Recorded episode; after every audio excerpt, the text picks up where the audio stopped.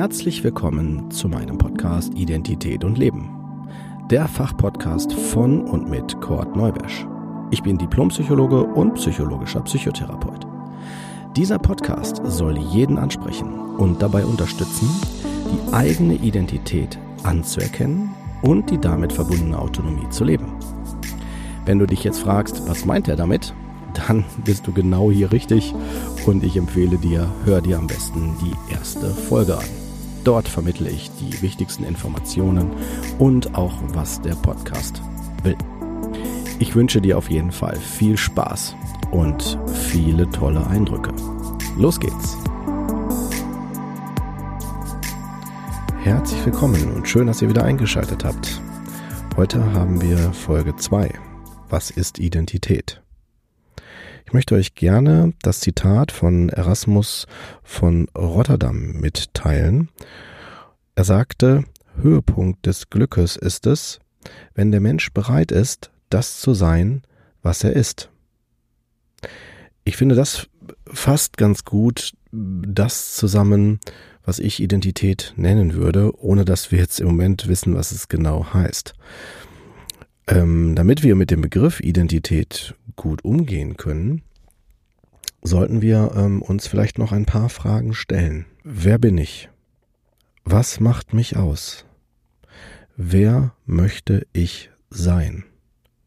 Diese Fragen hat, äh, kann ich mir vorstellen, wahrscheinlich der ein oder andere von euch sicherlich schon mal gehabt und darüber sinniert und sich gefragt, habe ich das, was mich ausmacht oder was ich mir wünsche, habe ich das erreicht? Und ist es das dann auch geworden, was ich mir vorgestellt habe?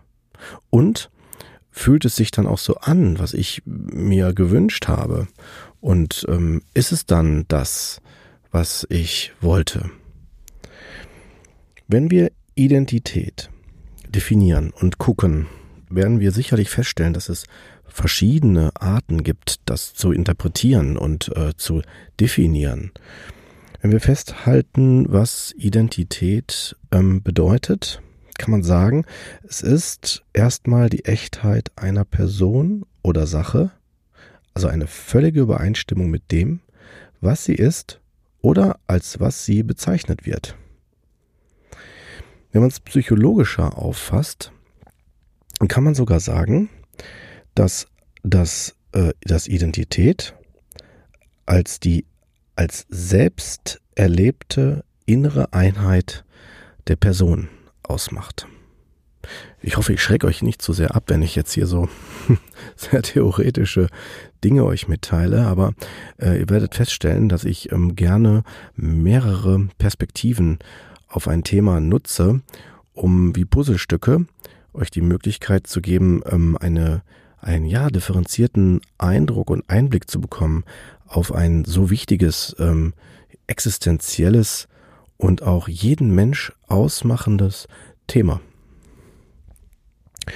Kernberg, der ein oder andere von euch wird sicherlich von ihm schon mal gehört haben, ist ein Persönlichkeitsforscher, der ähm, ja sehr, sehr viel wichtige Literatur auch erstellt hat, was die Bereich, was den Bereich der Psychologie darstellt und auch vor kurzem erst ähm, ja auch ein neues Buch herausgebracht hat. Und äh, ich auch äh, wirklich empfehlen kann, dass man sich vielleicht mit ihm mal beschäftigt, wenn man sich denn für Psychologie interessiert und für das Thema Persönlichkeit.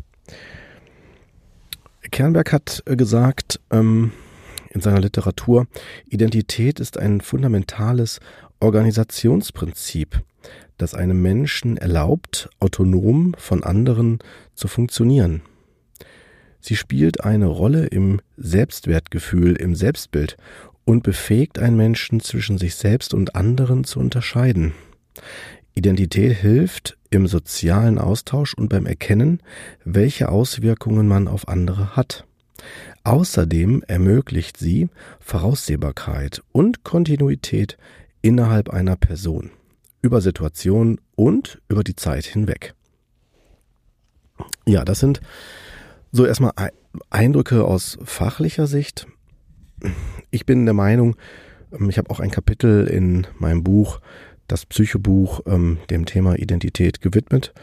Und ähm, da spreche ich vor allen Dingen auch von einem roten Faden im Leben eines Menschen.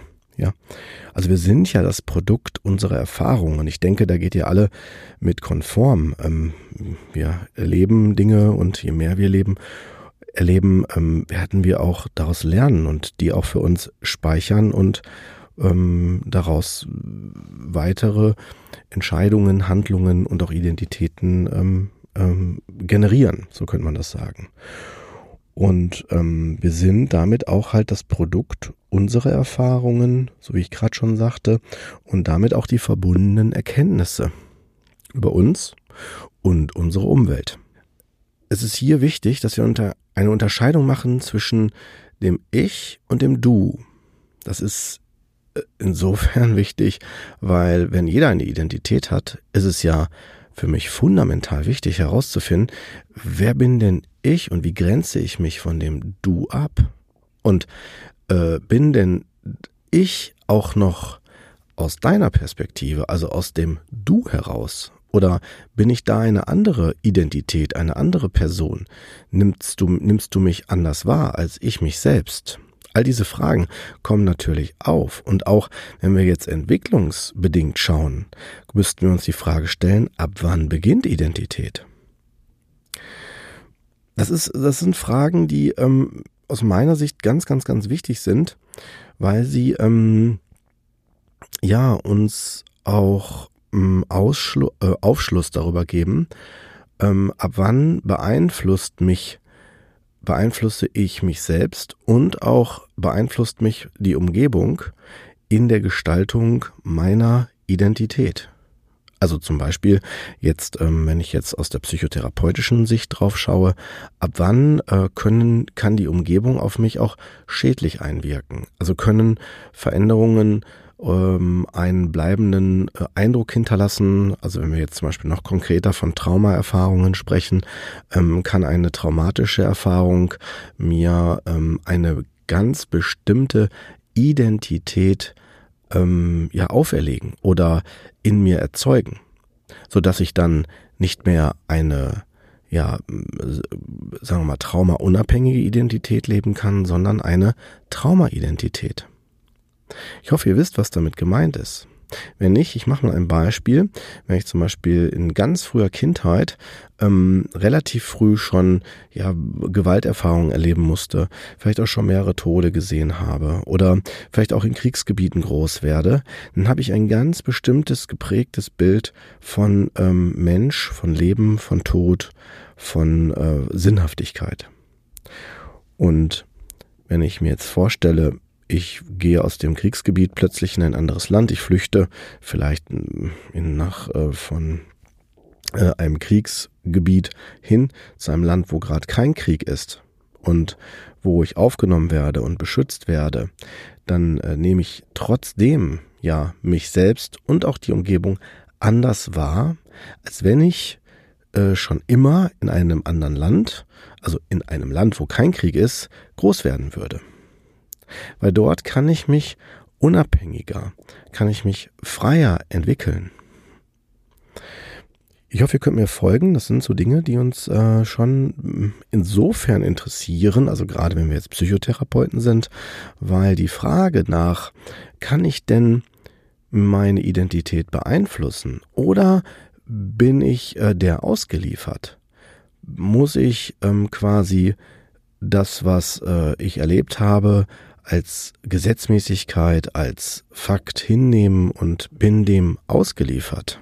Also bin quasi, hm, ja, passiv, kann gar nicht aktiv das beeinflussen. Das ist etwas, was ich tatsächlich als Psychotherapeut ganz klar mit der Antwort belegen würde, dass wir uns ständig neu definieren und auch immer konstant weiterentwickeln. Das finde ich wichtig, dass ihr das für euch auch nochmal so selber sacken lasst. Ähm, inwieweit äh, kann ich, habe ich mir da schon mal Gedanken gemacht oder ähm, habe ich es bisher vielleicht so wie als eine Gesetzmäßigkeit hingenommen? Gehen wir mal ein bisschen weiter. Und zwar Identität, wie, wie sortieren wir uns? Nehmen wir mal das Beispiel ähm, Tisch. Ein Tisch, wenn ich jetzt das Wort Tisch sage, habt ihr alle ein, ein Bild davon im Kopf. Ja? Also ich würde jetzt mal behaupten, ihr alle habt jetzt nicht im Kopf, dass ein Tisch fliegen kann. Ja, oder dass man Tisch essen kann. Aber ihr habt sicherlich äh, im Kopf, dass der Tisch eine Platte hat, dass er Beine hat, ein Möbelstück ist und dass man daran sitzen kann. Das sind so Beschreibungen, die die Identität ausmachen, aber bisher jetzt noch nicht unbedingt klar machen, ob es jetzt direkt ein Tisch ist oder vielleicht ein anderes Möbelstück, was einem Tisch ähnlich ist. Erst bestimmte Charakteristika ähm, differenzieren es und grenzen es ein. Man könnte sagen, je mehr Details, umso ähm, individueller wird es und auch klarer wird es, um es herauszufinden, um was es geht. Interessanterweise speichern wir auch so unsere Informationen. Das kennt ihr alle, wenn ihr zum Beispiel euren Autoschlüssel verloren habt oder, jetzt, oder denkt, ihr habt den verloren. Und dann, äh, wenn man Autoschlüssel sagt, ihr zum Beispiel denkt, ach ja, da ist, also an dem Wort Autoschlüssel, ne, die, eure Identität mit eurem äh, Autoschlüssel, dass dann da vielleicht noch fünf Glücksbringer dranhängen oder dass er äh, in der, in, im, im Flur hängt, dass er ähm, gestern noch runtergefallen ist. Und all diese Informationen sind so individuell, das ist eure Identität damit. Und äh, das ist natürlich etwas, was, was andere Personen nicht damit verbinden. Ne, somit ist es auch wieder die Frage, wie speichere ich die Dinge? Wie speichere ich auch die äh, Interpretation von bestimmten Dingen, die äh, jeder anders wahrnehmen kann oder wahrnehmen könnte?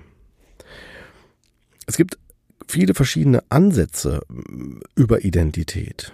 Ähm, ihr müsst wissen, dass zum Beispiel eine ähm, ja sehr bekannte äh, Ansicht oder Perspektive die von Herrn Petzold ist, die ich auch relativ gut finde, dass man so eine, eine Orientierung darüber bekommt. Er teilt das gerne in die fünf Säulen der Identität ein, die sich zusammensetzt aus dem Bereich der Arbeit oder auch Betätigung, also da müsst ihr euch vorstellen, da ist so alles drin, was äh, uns ausmacht äh, in Bezug auf Arbeit und Betätigung, ne? Beruf, Hausarbeit und so weiter, ne? auch Ehrenamt, Anerkennung und sowas. Dann die zweite Säule ist das soziale Netz.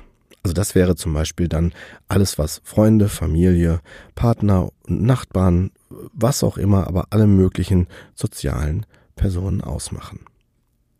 Dann der, die dritte Säule ist die materielle Sicherheit. Also da geht es um das Thema Lebensstandard, Einkommen, Vermögen und Wohnen und so weiter. Ja, also so müsst ihr euch das vorstellen.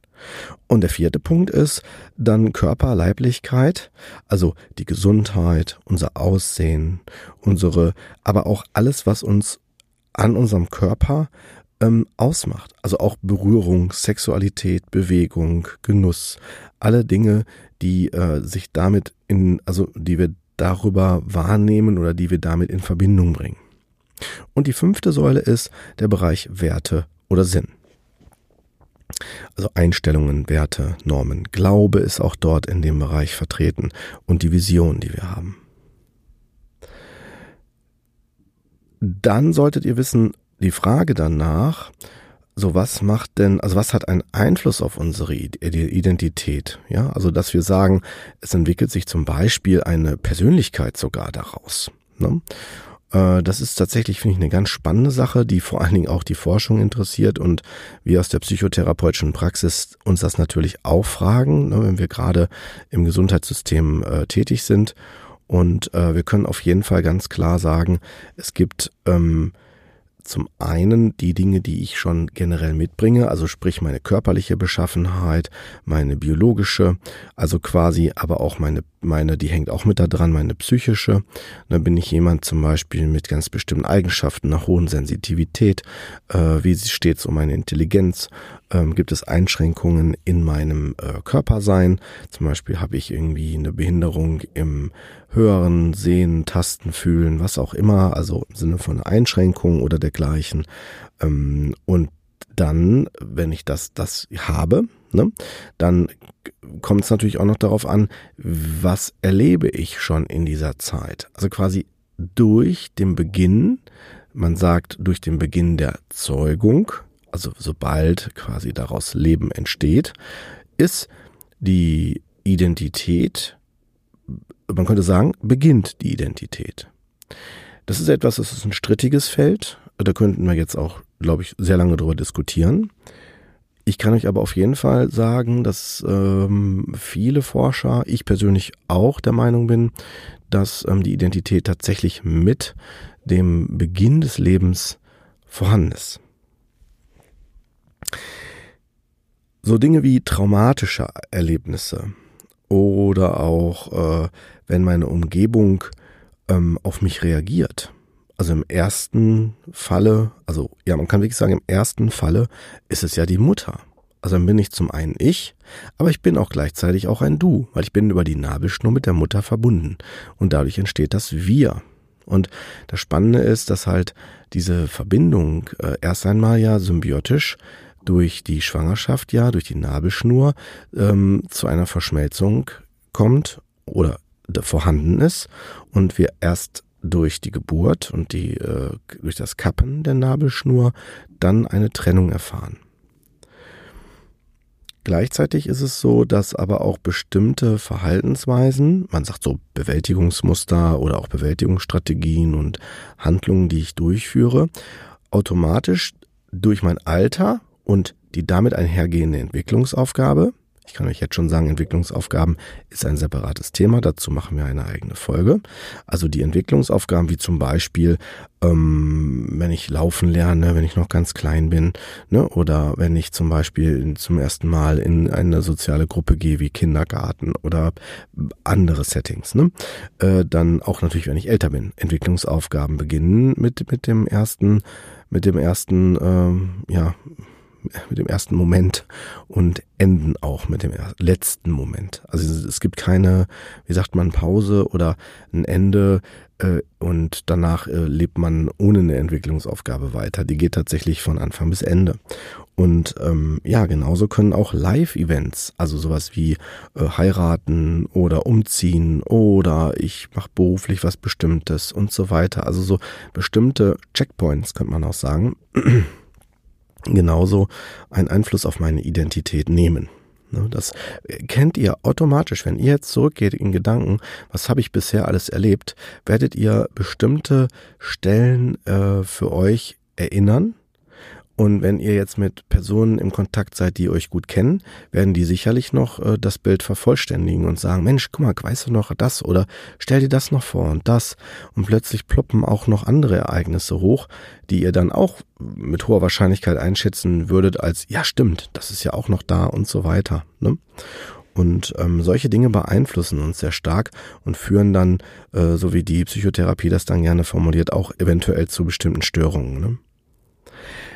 Wir sollten auch ähm, in Anbetracht der Aktualität uns auch klar machen, dass wir auch ähm, andere Formen von Identitäten haben. Wir haben zum einen natürlich äh, die Zuschreibung. Die Zuschreibung ist auch eine Form von Identität. Schaut mal, wir haben zum Beispiel den Bereich, den Name.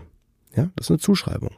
Dann äh, haben wir aber auch zum Beispiel so wie Schulnoten. Oder wenn äh, Fachleute Diagnosen geben oder Religion, wenn ich in bestimmte Richtung erzogen worden bin, oder das Land, Volk, Rasse, ja, Geschlecht oder auch die Identifikation mit dem Geschlecht, dann äh, Musik, ja, genauso aber auch in den sozialen Medien. Das gibt's ja auch.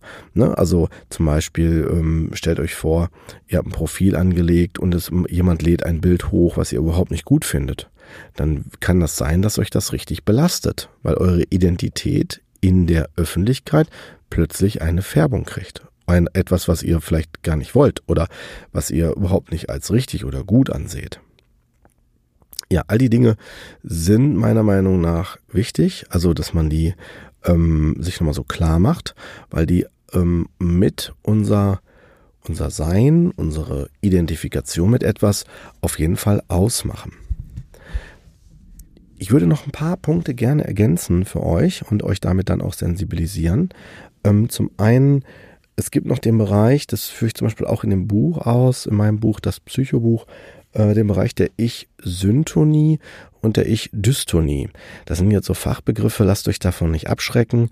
das bedeutet, dass zum Beispiel die Ich-Syntonie, das sind alles Eigenschaften und Gegebenheiten, die ich äh, zu mir zugehörig empfinde. Ja, also zum Beispiel, dass ich vielleicht empathisch bin oder dass ich vielleicht zuverlässig bin und so weiter. All solche Dinge. Ähm, in der Regel müssen sie aber äh, oder oder sind sie nicht alle, aber die meisten positiv besetzt. Also etwas, was ich vielleicht gut finde. Ne? Ähm, bei der Ich-Dystonie, da geht es dann um Dinge, die ich äh, nicht zu mir selbst zugehörig wahrnehme, was man vielleicht umgangssprachlich auch teilweise als blinden Fleck wahrnehmen könnte oder bezeichnen könnte. Genauso aber auch Dinge, die ich äh, gar nicht sehen will. Ja, also wenn zum Beispiel jemand sagt, Mensch, schau mal, da bist du aber wirklich äh, irgendwie, da hast du gelogen oder da hast du das und das gemacht, ne, und man selbst überlegt, dazu was und sagt sich, das stimmt gar nicht. Da verdreht jemand die Tatsache. Ne? Und wenn das jetzt aber etwas ist, was tatsächlich eine Tatsache wäre, so, äh, und ich erkenne diese Tatsache nicht an, dann würde, könnte man das zum Beispiel einer Ich-Dystonie zuschreiben. Es gibt in der Psychotherapie, gerade im Bereich der ähm, emotional instabilen Persönlichkeitsstörungen, gibt es zum Beispiel das DBT-Programm, dialektisch-behaviorale Therapie nennt man das. Äh, möchte nicht zu sehr jetzt ins Fachchinesische gehen. Für euch ist einfach nur wichtig, das von der Frau Linehan, im Deutschen ist das vom Herrn Bohus, äh, Dr. Bohus übersetzt worden, ein ähm, sehr gutes Therapiemanual in, in, entsteht, wo es um entstanden ist, wo es um äh, das Verstehen von Gefühlen, von der eigenen Identität, gerade im Bereich dieses ähm, Erkrankungsbildes und so weiter, äh, auch zu einer differenzierteren Gefühlswahrnehmung kommt. Und da möchte ich ganz gern einen Punkt benennen, der, den ich auch im Buch markiert habe, der auch aus meiner Sicht was mit Identität sehr stark zu tun hat, nämlich der Punkt, ich bin das Gefühl und ich habe ein Gefühl. Das ist insofern wichtig, weil ihr kennt das alle, wenn ihr zum Beispiel fußballaffin seid und sagt irgendwie, wir haben gewonnen ja, dann zeigt das ja eine sehr starke emotionale, emotionalen Bezug an. Ne? Natürlich gehen wir, äh, wenn so, dass wenn das jemand sagt, nicht davon aus, dass die Person jetzt selber gespielt hat. Ne? Aber man ist so sehr emotional damit verbunden, dass man sagt, wir haben gewonnen. Ne? Also und so weiter. Ähm, und das macht einen sehr starken emotionalen Bezug macht aber auch eine sehr starke emotionale Abhängigkeit. Wenn ich sage, ich habe ein Gefühl, bin ich immer noch emotional damit verbunden, aber ich nehme mich schon zu, bezogen auf das Thema auch gleichzeitig als mehr als das Thema wahr, während ich bei Ich bin das Gefühl nur das Thema bin. Also es steht und fällt alles mit dem Thema. Und wenn ihr euch jetzt vorstellt, ähm, zum Beispiel gerade im Jugendalter, wo ja die Identität auch sich äh, vor allen Dingen sehr stark nochmal ähm, insofern verändert oder, oder an, weiterentwickelt, weil die ähm, Wahrnehmung der Eltern sich verändert von die, meine Eltern sind die Heiligen, hinzu äh, sind auch Menschen, die leben, oh, atmen müssen und äh, genauso fehlerbehaftet, also oder das ist so negativ besetzt, einfach menschlich sind ähm, und äh, ihre Vor- und Nachteile haben, wie jeder andere auch. Und ähm, das ist etwas, was, was ähm, gerade bei dem Punkt, ich bin das Gefühl, äh, schwer wird, wenn, nehmen wir mal das Beispiel Tech Z, ja, das kennen, glaube ich, noch die meisten oder kennen die meisten auch von den Hörern hier. Ähm, das ist eine Band, die sich ja getrennt hat. Ich glaube, das war in den 90ern, wenn ich mich recht erinnere. Und äh, da gab es unheimlich, also viele ähm, haben gedacht, die Welt geht unter und das ist unheimlich schlimm und äh, es gab auch, glaube ich, äh, ich weiß gar nicht, ob es sogar Suizide gab, aber auf jeden Fall gab es viele, die gedacht haben, das Leben hört auf. Ne? Das ist eh so ein Thema, wenn man sich sehr stark mit etwas verbindet und das äh, verändert sich, dann hängt man da dran und man wird gezwungen, sich automatisch mit zu verändern. Und so eine Identität kann mich dann richtig stark belasten. Ne? Ähm, in einer Therapie würde man da der Person helfen, äh, diese Unterscheidung von ich bin das Gefühl zu ich habe ein Gefühl, ähm, dass man, also würde man da fördern. Ne? Gerade indem man sich das erstmal bewusst wird, sich klar macht ne? und dergleichen. Ich finde das wichtig, äh, immer wieder mal zu, zu ähm, markieren, weil äh, ich habe ein Gefühl, finde ich, ist eine sehr gesunde und ein sehr ressourcenschonender Mechanismus, während ich bin das Gefühl, ähm, die Identität situativ sicherlich emotionaler macht und auch mich bestärkt in dem Spüren, aber mir auch Probleme bereiten kann oder Konflikte bereiten kann, wenn ich sehr stark mich davon abhängig fühle. Ich persönlich kenne das auch. Ich hatte das in der Jugend äh, mit der Band äh, Depeche Mode, ähm, die ich äh, in den 90ern, also Ende 80er und den 90ern sehr stark, also sehr stark meine, mein Erleben ausgemacht hat. Also ich habe alle Lieder, alle Remixe gehört und äh, äh, auch emotional und musikalisch immer wieder analysiert und selber auch so äh, Samples runtergeladen später, mit denen man Mixe machen konnte. Und ähm, ich weiß, als dann äh, Alan Wilder, ähm, der Soundtüftler der Band, der die ähm, melodischen Umsetzungen in das ähm, musikalische Hören gemacht hat, also dass man das in Geräusche und so weiter hört, was ich einzigartig fand, ähm, als er gesagt hat, dass er die Band verlässt, habe ich gedacht, oh nein, jetzt geht, geht für mich gefühlt alles unter, weil das war für mich die Perfektion. Und ähm, es war danach auch tatsächlich nicht mehr das Gleiche. Und ich hatte Schwierigkeiten, die Musik gut zu finden. Ähm, äh, man könnte jetzt sagen, okay, vielleicht was Moralisches, dass man es grundsätzlich so sieht. Ähm, oder halt nämlich nicht das, sondern vielmehr ein, ähm, wie soll ich das erklären, ein äh, dadurch, dass natürlich sich was verändert, ähm, kommt es zu einem Abgleich von dem, wie gut finde ich das. Und äh, ist es noch für mich passend oder stimmig? Und äh, für mich war das tatsächlich damals nicht mehr stimmig. Also es fühlte sich für mich nicht mehr so an wie das, was ich, was mich ausgemacht hat, also was ich super fand. Ne?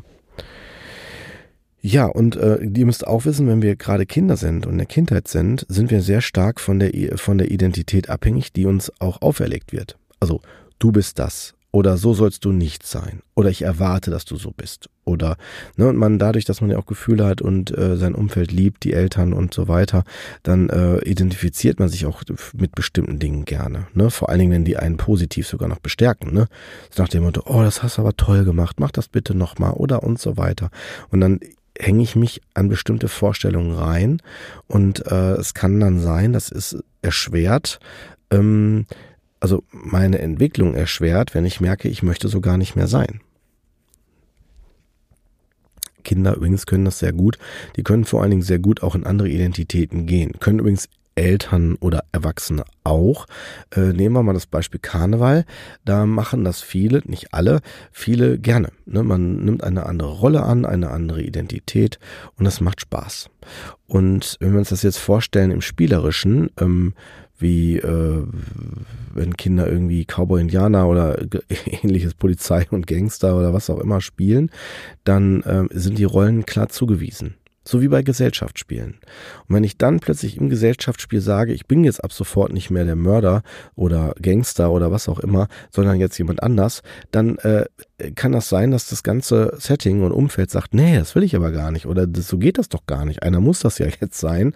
Und dann habe ich plötzlich ein Problem. Also dann äh, fehlt da was oder äh, das, das, das Wir, also das Gemeinsame, hat dann ein Problem. Ja.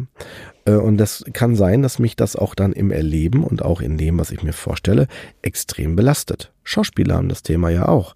Wenn die auf bestimmte Rollen festgelegt werden, erwartet dann äh, oder denken sie zumindest, dass das Publikum erwartet, dass man das auch immer wieder spielt. Ne? Ja, das wäre zum Beispiel auch nochmal aus meiner Sicht halt ein ganz, ganz äh, wichtiger Punkt. Ne? Und so, so eine Identität kann auch so weit gehen, dass wenn ich jemanden ganz toll finde äh, und der irgendwas macht, dass ich denke, das ist gut so, das möchte ich auch so machen. Ja, also dann wird das schon Hand und Fuß haben. Das ist der Grund, warum zum Beispiel Prominente in Werbung äh, auch oft genutzt werden, damit sie das Produkt positiv besetzen und damit eine höhere Verbindung zum Produkt erzeugen. Ja? Also wenn einer zum Beispiel Bier toll findet, dann kann ich ja denken, oder könnte ich ja denken, oh ja, dann muss das ja super sein. Ne? Ja, äh, dann solltet ihr noch wissen, das ist so, so jetzt kommen wir schon so zum Ende, dass äh, auch äh, kulturelle oder auch religiöse Aspekte einen sehr starken Einfluss haben auf meine Identität. Und das kann sogar so weit gehen, ähm, dass ich am Anfang ähm, das übernehme und mit der Zeit, wenn ich zum Beispiel merke, es ist nicht meins, mich erstmal frage, ob ich das überhaupt darf. Also darf ich bestimmte Dinge überhaupt verändern? Das hängt ein bisschen auch damit zusammen, inwieweit ich mir die Erlaubnis gebe, also so eine Daseinsberechtigung, von der spricht man da häufig auch, was übrigens auch eine extra Folge sein wird. Da werdet ihr also auch im Verlauf eine Folge noch zu ähm, bekommen. Und äh, wenn ich zum Beispiel mir diese Daseinsberechtigung, diese Erlaubnis, hier auf dieser Erde zu sein, nicht gebe, brauche ich ganz schnell eine andere Erklärung dafür, warum ich hier bin.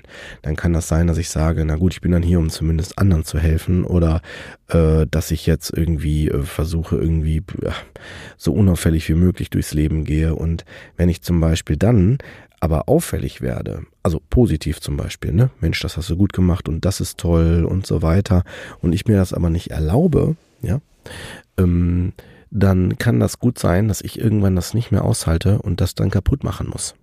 Das ist äh, kaputt im Sinne von symbolisch. Ne? Und das ist äh, nicht selten einer der Gründe, warum plötzlich äh, ich mich in einer Rolle, in einer Identität ganz anders fühle als vorher. Ich habe ja sowieso auch verschiedene Rollen mir gegenüber und dem, Umf und dem, und dem Umfeld. Schaut mal, am Anfang habe ich ja eine Identifikation mit mir und mit meiner Mutter. Und mit der Zeit kommen immer mehr Rollen dazu. Vater, Geschwister, Freunde, Schule, äh, Arbeit, ähm, selber Vater sein, selber Kinder haben, ähm, und so weiter. Es sind ganz, ganz viele verschiedene Identitäten. Das ist jetzt nur der Einfach halber.